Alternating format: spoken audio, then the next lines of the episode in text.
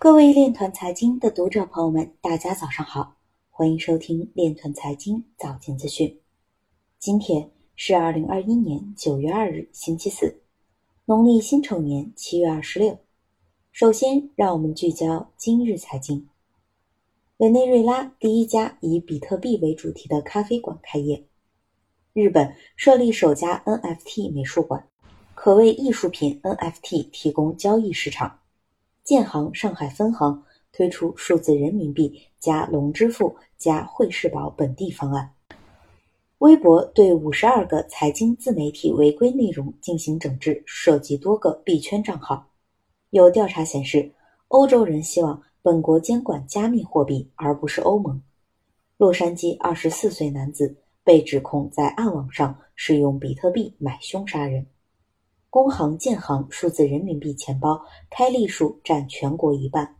渣打银行加入全球数字金融联盟。SEC 主席就加密监管问题与欧洲议会联系，并表示加密货币确实是全球性的。美国证交会主席表示，加密货币平台需要监管才能生存。今日财经就到这里。下面我们来聊一聊关于区块链的那些事儿。信息安全标委会发布五十八项网络安全国家标准项目立项，包含数字货币安全研究。近日，全国信息安全标准化技术委员会发布关于二零二一年网络安全标准项目立项的通知。通知显示，按照全国信息安全标准化技术委员会。标准制修订工作程序的有关规定，二零二一年网络安全标准的立项工作已经完成。项目清单显示，十二项标准制定，十七项标准修订，二十九项标准研究，涉及个人信息保护、数据安全、数字货币安全、人脸识别安全等。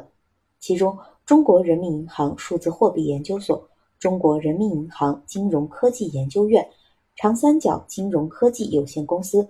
参与数字货币安全风险和标准研究项目研究。